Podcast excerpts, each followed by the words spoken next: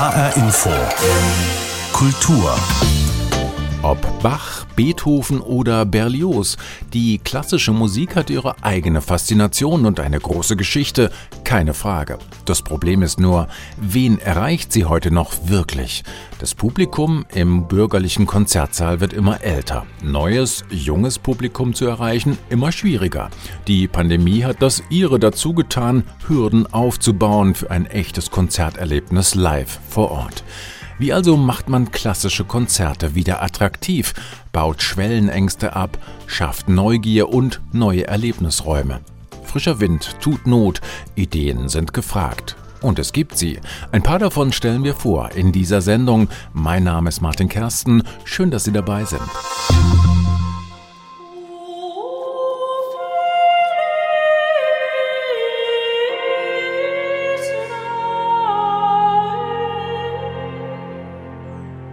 Was siehst du?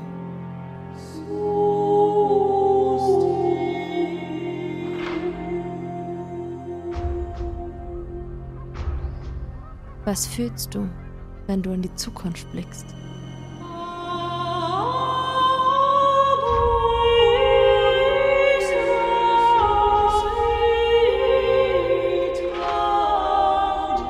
Was ist möglich?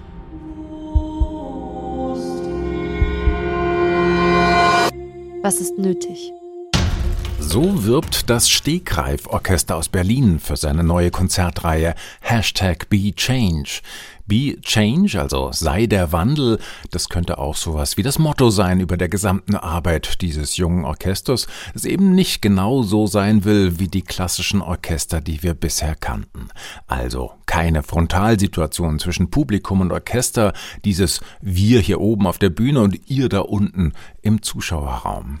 Aber auch beim Repertoire gibt es große Unterschiede, obwohl diese jungen Musikerinnen und Musiker alle klassisch ausgebildet sind und die klassischen Meisterwerke durchaus schätzen. Der Begriff Stegreif stammt aus dem Althochdeutschen und bedeutet Steigbügel. Etwas aus dem Stegreif machen heißt also sinnbildlich, etwas ohne vom Pferd abzusteigen, aus der Situation heraus spontan zu entwickeln, also zu improvisieren. Trifft es das, was das Stegreif-Orchester macht? Das wollte ich von Ann-Sophie Bereuter wissen. Sie ist Geigerin und im Vorstand des Orchesters.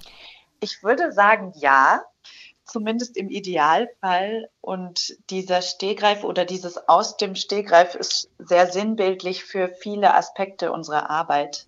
Einerseits künstlerisch, inhaltlich, dadurch, dass Improvisation einen sehr großen Teil unserer Arbeit ausmacht aber auch dadurch, dass wir jenseits der Bühne versuchen, neue Konzepte zu entwerfen und man da auch sehr oft impro zum Improvisieren gezwungen ist. Insofern würde ich sagen, ist das schon ganz passend. Versuchen wir es mal konkret zu machen an Ihrem aktuellen Projekt, mit dem Sie jetzt auch demnächst, also am Freitag, den 23. September, in der Alten Oper in Frankfurt zu Gast sind. Das ist eine Reihe, die nennt sich Hashtag BeChange. Was bezwecken Sie mit dieser Reihe? Ja, BitChange beschäftigt sich inhaltlich mit vier Werken von vier Komponistinnen aus verschiedenen Epochen, aber auch mit den 17 SDGs, die Sustainable Development Goals, also 17 Ziele für nachhaltige Entwicklung und Be Change, wie der Name schon sagt, sei der Wandel, beschäftigt sich sehr viel mit Fragen zu unserer Zeit, mit Fragen zu unserer Gesellschaft, damit, wie kann Kunst gesellschaftliche Themen thematisieren in einer abstrakten Art und Weise.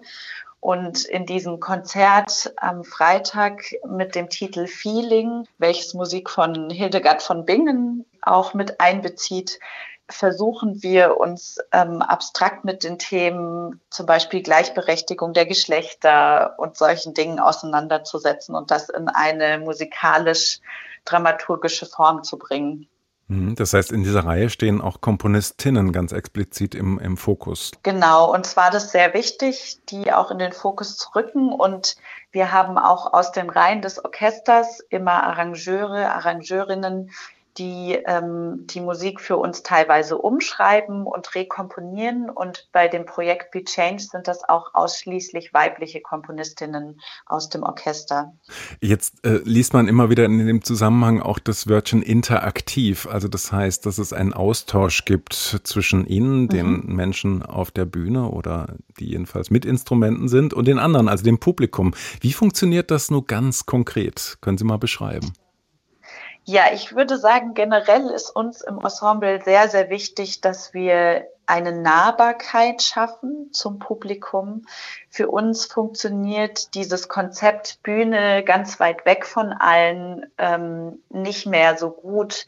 Und wir wollen mit dem, wie wir musizieren, unbedingt eine, eine Menschlichkeit ausdrücken und irgendwie zeigen, dass wir uns in keinster Weise übers Publikum stellen, sondern Teil von allen sind. Und konkret sieht es meistens so aus, dass wenn wir die Möglichkeit haben, wir in einem entstuhlten Saal spielen, um einfach allen das Gefühl zu geben, dass sie ganz nah an uns dran sind, dass sie klanglich eingebunden sind in die Performance, dass sie uns ganz nah sehen, erleben, also quasi den Bogen zittern sehen können. und das ist für uns auch immer ein sehr, sehr spannendes Erlebnis, weil wir oft nicht wissen, wie das Publikum darauf reagiert. Wie reagieren denn die Menschen darauf? Das ist ja wirklich der spannende Punkt. Also man spielt da und dann kommt was zurück. Was, was kriegen Sie für Reaktionen? Ganz viele unterschiedliche Reaktionen, sehr, sehr viele schöne Reaktionen und berührte. Ich habe so ein paar Konzerte in Erinnerung, in denen auch Kinder dabei waren, die dann getanzt haben an manchen Stellen oder auch zwischendurch rumgelaufen sind und jedes Instrument ganz genau beobachtet haben. Es gibt einige Zuschauerinnen, die sich hinsetzen und zwischendurch dann aber auch ihre Plätze wieder wechseln ähm, sehr viele weinende Gesichter, sehr viele lachende Gesichter an manchen Stellen. Ähm, also es ist auf jeden Fall eine unmittelbare Reaktion, die wir als Musiker dann bekommen und die es auch jedes Mal zu einem ganz besonderen Erlebnis machen, weil man nie weiß, was dabei rauskommt. Nun geht es in unserer Sendung um, ja, um neue Visionen und Räume für klassische Musik und für das Konzertleben. Ist dieses klassische bürgerliche Konzertleben, wie wir es ja eigentlich seit fast 200 Jahren kennen, ein Modell, das sich in zehn Jahren etwa überlebt haben wird? Ja, das ist eine sehr spannende Frage, die sehr kontrovers auch diskutiert wird. Für mich ganz persönlich, ich finde, dass das klassische Konzertleben an sich ähm, oder auch die Strukturen, in denen sie stattfinden, schon ihre Berechtigung haben teilweise. Nur dass es eigentlich in jeder Kulturbranche oder in jedem Klangkörper darum geht, sich zu fragen, wie können wir das, was wir machen, lebendig halten und ich glaube, die größte Aufgabe der, der, der Klangkörper ist es, wegzukommen von einer elitären Kulturbranche hin zu etwas, womit sich Menschen identifizieren, wo sie ein Erlebnis haben, was sie verbindet und was vielleicht auch gesellschaftliche Themen inkludiert oder ganz bewusst auch Menschen versucht, mal von ihrem Alltag zu entfernen und in andere Sphären zu bringen. Aber es ist auf jeden Fall eine Branche, die meiner Meinung nach nur wachsen kann, wenn wir uns mehr damit beschäftigen, was wollen wir bewirken und was ist unsere Aufgabe in dieser Kulturlandschaft als Klangkörper, was haben wir für eine Verantwortung mit unserer Kunst, mit dem, was wir den Menschen entgegenbringen wollen. Und da mehr in den Austausch zu gehen, mehr auch in den Austausch zwischen Institutionen und freien Klangkörpern, mehr in den Austausch mit dem Publikum, was, was treibt euch eigentlich an, in Konzerte zu gehen, ähm, was fasziniert euch, da nicht nur in unserer Bubble zu bleiben. Das ist, glaube ich, eine der wichtigsten Dinge, die für uns eine Aufgabe bleiben. Sonst sehe ich da schon die Gefahr, dass das mit der Zeit auch aussterben wird. Nun sind Sie persönlich an Sophie Bereuter ja eine junge und hochtalentierte Geigerin. Es wäre ja für Sie vielleicht ganz einfach, sich irgendwo eine Planstelle zu äh, ergattern in einem der konventionellen Orchester. Davon gibt es ja zumindest in Deutschland doch noch eine gewisse Anzahl. Wäre das überhaupt mhm. für Sie noch eine Option nach all den Erfahrungen, die Sie jetzt machen? Oder ist das gar nicht mehr reizvoll, wenn man diesen Horizont sich einmal erarbeitet hat? Also für mich ganz persönlich ist es nicht mehr so reizvoll, eine feste Stelle an einer Institution zu haben. Ich habe auch teilweise schon Zeitverträge gehabt, auch an der Deutschen Oper in Berlin. Ähm, und ich würde sagen, was für mich so wertvoll ist, auch an unserer Arbeit bei Stegreif beispielsweise, ist, dass man sich als Mensch und als Künstler auf eine viel vielseitigere und tiefere Art einbringen kann. Wir haben viel unmittelbarer Einfluss auf den Inhalt unserer Produktion. Wir haben sehr viel Einfluss auch auf das Organisatorische und überhaupt auf das ganze Geschehen, was wir miteinander kreieren. Und mir war schon sehr früh klar, dass ich eigentlich nicht nur als Geigerin, sondern auch als Person, die gerne etwas in unserer Gesellschaft bewirken will, einen, einen Wirkungsort haben möchte. Und da versuchen wir immer wieder Wege für zu finden, die, glaube ich, etwas offener gestaltet sind als in einem ja, konventionellen Orchester, würde ich mal sagen. Anne-Sophie Bereuter vom jungen und übrigens sehr international besetzten Stegreif-Orchester aus Berlin. Am 23. und 24. September kommt das Ensemble für gleich zwei Auftritte nach Frankfurt im Rahmen des sogenannten Fratopia-Festivals. Einmal in die Alte Oper und dann am nächsten Tag in den Palmengarten, wo gleich eine ganze viersätzige Symphonie bei einem Wandelkonzert mit dem Publikum im Schlepptau improvisiert werden soll. Eine Improphonie sozusagen. Fratopia, das ist ein Festival, das die Alte Oper Frankfurt jetzt das zweite Mal zum Beginn seiner neuen Spielzeit ausrichtet, um ganz bewusst innovativen Konzertformaten, Experimenten, neuen Hörerfahrungen Raum zu geben. Darüber spreche ich nachher auch mit Markus Fein, dem Intendanten der Alten Oper.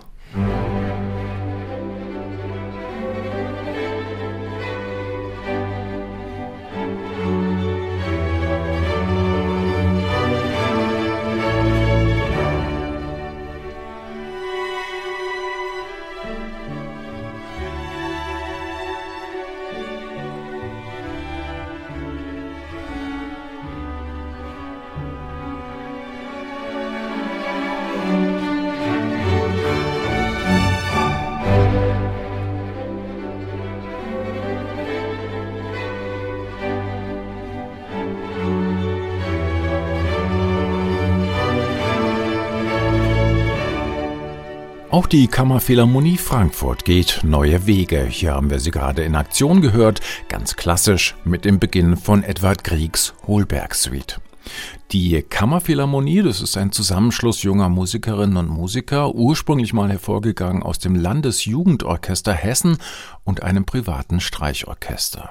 Flexibel und zukunftsorientiert wollen sie sein mit ihrem Klangkörper. Das betrifft sowohl die Organisationsform als auch ihre Art, auf das Publikum zuzugehen. In der Pandemie haben sie zum Beispiel den Musiklieferdienst gegründet um den Menschen die Musik in die Hausflure und Hinterhöfe zu bringen, als alle Konzertsäle geschlossen waren. Let's Get Lost at Classic Island heißt das jüngste Projekt, für das sie mit sogenannten Pop-up-Konzerten an ungewöhnlichen Orten im Alltagsleben der Menschen auftauchen. Orte, um ganz spontan nach der Arbeit klassische Musik zu erleben und danach vielleicht noch miteinander ins Gespräch zu kommen. Ein anderer Teil dieses Projektes dreht sich um eine Frage, die gerade auch seit der Pandemie viele Musikerinnen und Musiker, aber auch Konzertveranstaltende umtreibt. Kann der Livestream eines Konzertes den Konzertbesuch selbst wirklich ersetzen? Nicola Fock von der Kammerphilharmonie Frankfurt erläutert die Versuchsanordnung. Wir wollen die Qualität live und die Qualität Stream direkt gegeneinander überstellen und schauen, wie fühlt sich das für uns an. Und das bedeutet, wir spielen in einem Saal das Konzert und in einem zweiten Saal wird direkt der Stream übertragen. Große Leinwand, schöne Beschallung. Also man hat auch da eine gute Voraussetzung, die Musik zu genießen.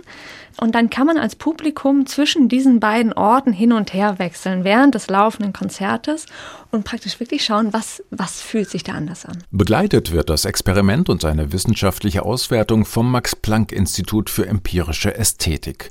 Auf die Ergebnisse dürfen wir gespannt sein. Obwohl, man ahnt natürlich schon ein bisschen, dass das echte Konzerterleben im Raum intensiver wahrgenommen wurde, wie diese Probandin schildert. Ich fand das Experiment sehr spannend. Ich habe erstmal unten die zwei ersten Stücke angehört Und da habe ich mich gedacht, schön, das klingt gut, Ton ist gut gemischt, es ist gut gefilmt, man kann die Musiker gut beobachten. Und als ich oben im Live-Konzert gegangen bin, gleich als ich die Tür aufgemacht habe, hatte ich diesen Wow-Effekt. Es hat mich gleich berührt. Ähm, ich dachte, das ist Musik. ähm, ich glaube, die Musik genießt man mit allen Sinnen und ähm, die Vibrationen zu spüren, die Musikern, die Energie auf der Bühne zu sehen, mitzubekommen, ähm, das macht das Erlebnis aus. Und ähm, ich glaube, deswegen gehen wir ins Konzert. Ein klares Plädoyer dafür, demnächst unbedingt mal wieder in ein Live-Konzert zu gehen. Leider sehen das offenbar längst nicht alle so. Obwohl alle Corona-Beschränkungen gefallen sind, klagen immer noch viele Veranstalter über halbleere Konzertsäle. Selbst das Stammpublikum hält sich auffallend zurück, hat alte Abos teilweise nicht wieder aufgenommen. Das mag viele verschiedene Gründe haben. Fest steht, man muss sich etwas einfallen lassen, neue Impulse setzen, um die Menschen wieder ins Konzert zu locken. Innovative Formate sind gefragt. Formate, wie sie auch die Alte Oper Frankfurt ausprobiert, ganz gebündelt gerade bei ihrem Saisoneröffnungsfestival Fratopia. Markus Fein, Intendant der Alten Oper. Ist denn der klassische Konzertbetrieb, so wie wir ihn seit langer Zeit kennen, im Grunde schon am Ende, wenn wir ganz ehrlich sind? Nein, natürlich nicht. Äh, ich sehe es genauso wie Sie. Der Klassikbetrieb, der braucht neue Impulse, der braucht ein neues Hören, der braucht ein immer neues Befragen. Aber die Wahrheit liegt natürlich in der Vielfalt. Wir wollen keine Bilderstürmer an der Stelle sein und an äh, den klassischen Klavierabend abschaffen. Ich glaube auch nicht, äh, dass das wirklich ähm, ans Ziel führt. Es geht ja letztlich uns allen, mir, sicherlich dem Publikum, auch den Künstlern, immer um eine Frage. Es geht darum, wie können wir das Hören so intensiv wie möglich machen und wie können wir das, was da vor 10, 50, 100, 200, 250 Jahren komponiert wurde, in die Gegenwart übersetzen.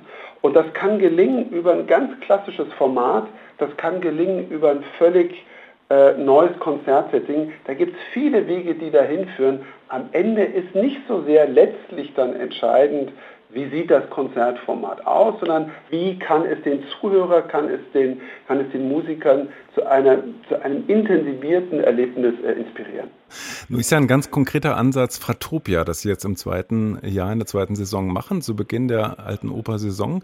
Ein Ansatz, um neuen Formaten eben ganz bewusst auch Raum zu geben. Lassen Sie uns ein bisschen teilhaben. Was probieren Sie da so alles aus und welche Ideen gefallen Ihnen besonders, um ein paar rauszugreifen? Mhm.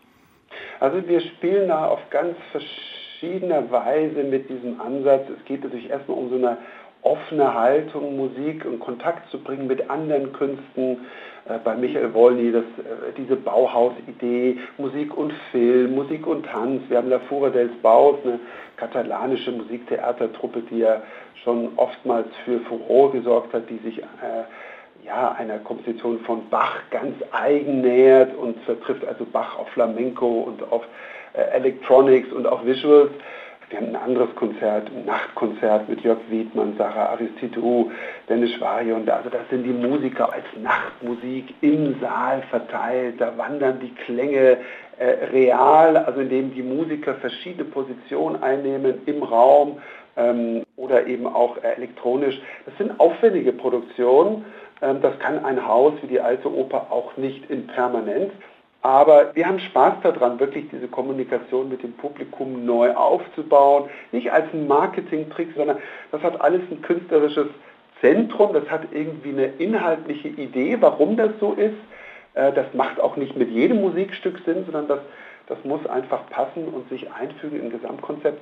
Und dann ist es aufwendig, aber dann ist es auch ergiebig und ähm, ich glaube auch, dass das eine Aufgabe der Konzerthäuser ist, auch das weiterzuentwickeln. Sie haben das angedeutet, wir haben seit 150, seit 200 Jahren diesen Konzertbetrieb, aus guten Gründen. Wir müssen immer gut überlegen, wenn wir das über Bord werfen, weil das hat schon seine Berechtigung, so wie es ist. Ähm, aber ich glaube, dass da viele Potenziale schlummern und wenn man das gut macht und liebevoll macht und so aus dem Inhalt heraus, dann ist das auch sehr gewinnbringend für, für alle Seiten. Hm. Eine Strategie könnte ja auch sein, äh, raus aus dem Kulturtempel, so würde ich es mal nennen. Also Sie nennen es, glaube ich, Auswärtsspiel.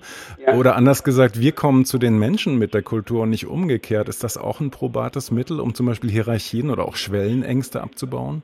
Wir merken, dass das funktioniert. Wir sind mit unserem Auswärtsspiel im Palmengarten, wir sind in den Naxos-Hallen äh, mit Michael Wolny, unserem Jazz-Residenzkünstler. Wir merken auch in der Tat, dass das Publikum sofort sich da äh, verjüngt. Ich glaube aber, dass es natürlich dann immer wiederum ja, um so eine Art Rückkoppelungseffekte geben muss. Also äh, es gibt dieses Haus, es, äh, es, ist ein wunderschönes Haus.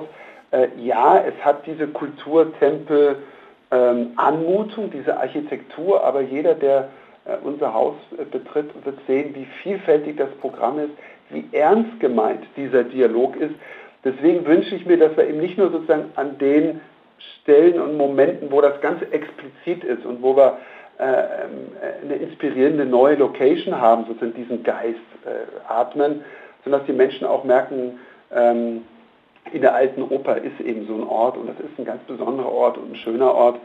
Ähm, und im Übrigen, sozusagen im Zeitalter der Digitalisierung, merken wir immer wieder, wir gehen den Weg ein Stück weit auch mit, äh, nutzen die Potenziale, aber merken eben, was das macht mit Menschen, wenn sie mit anderen Menschen Konzert live erleben und alles, was wir tun können, um Augen, Sinne und, und äh, Erlebnisqualitäten zu steigern, ist, ist gut und ist richtig und äh, gucken mal, wo uns das alles äh, hintreiben wird.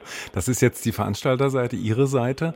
Äh, merken Sie auch, dass sich bei den Ensembles, bei den Orchestern, die Sie buchen, etwas verändert? Absolut. Also sagen wir es so, es ist sehr viel in Bewegung. Dieser Musikbetrieb ist sehr in Bewegung.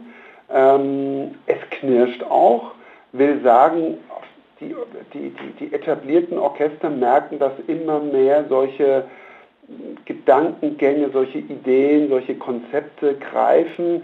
Der Apparat hinkt dem oftmals hinterher. Ja, es, gibt, äh, es gibt da feste Strukturen, auch gute Strukturen.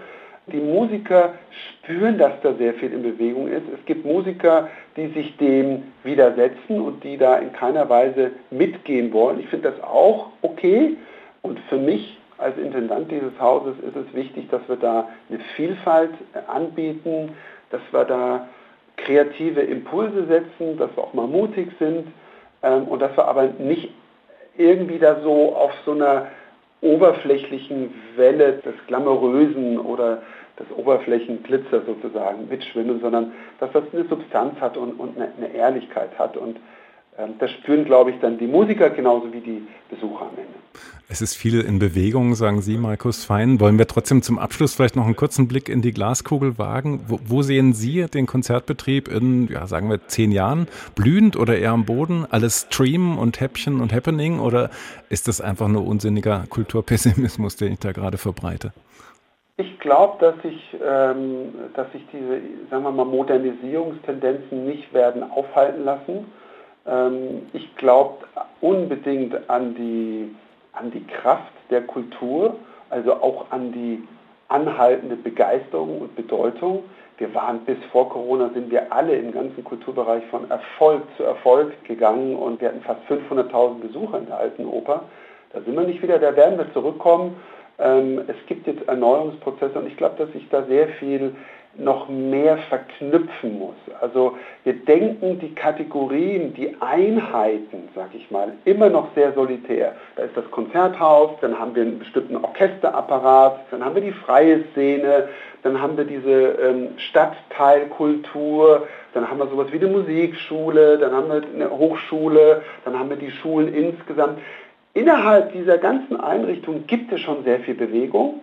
Ähm, ich glaube, dass wir in zehn Jahren da sein werden, dass wir noch mehr das aufeinander beziehen. Das, nehmen Sie die Musiklehrer. Die Musiklehrer machen ihren Job. Ja? Äh, wir machen unseren Job. Wäre doch eigentlich spannend zu sagen, du hast lauter Klavierschüler, wir haben ganz tolle Klavierkonzerte, wollen wir uns nicht mal zusammentun? Ja?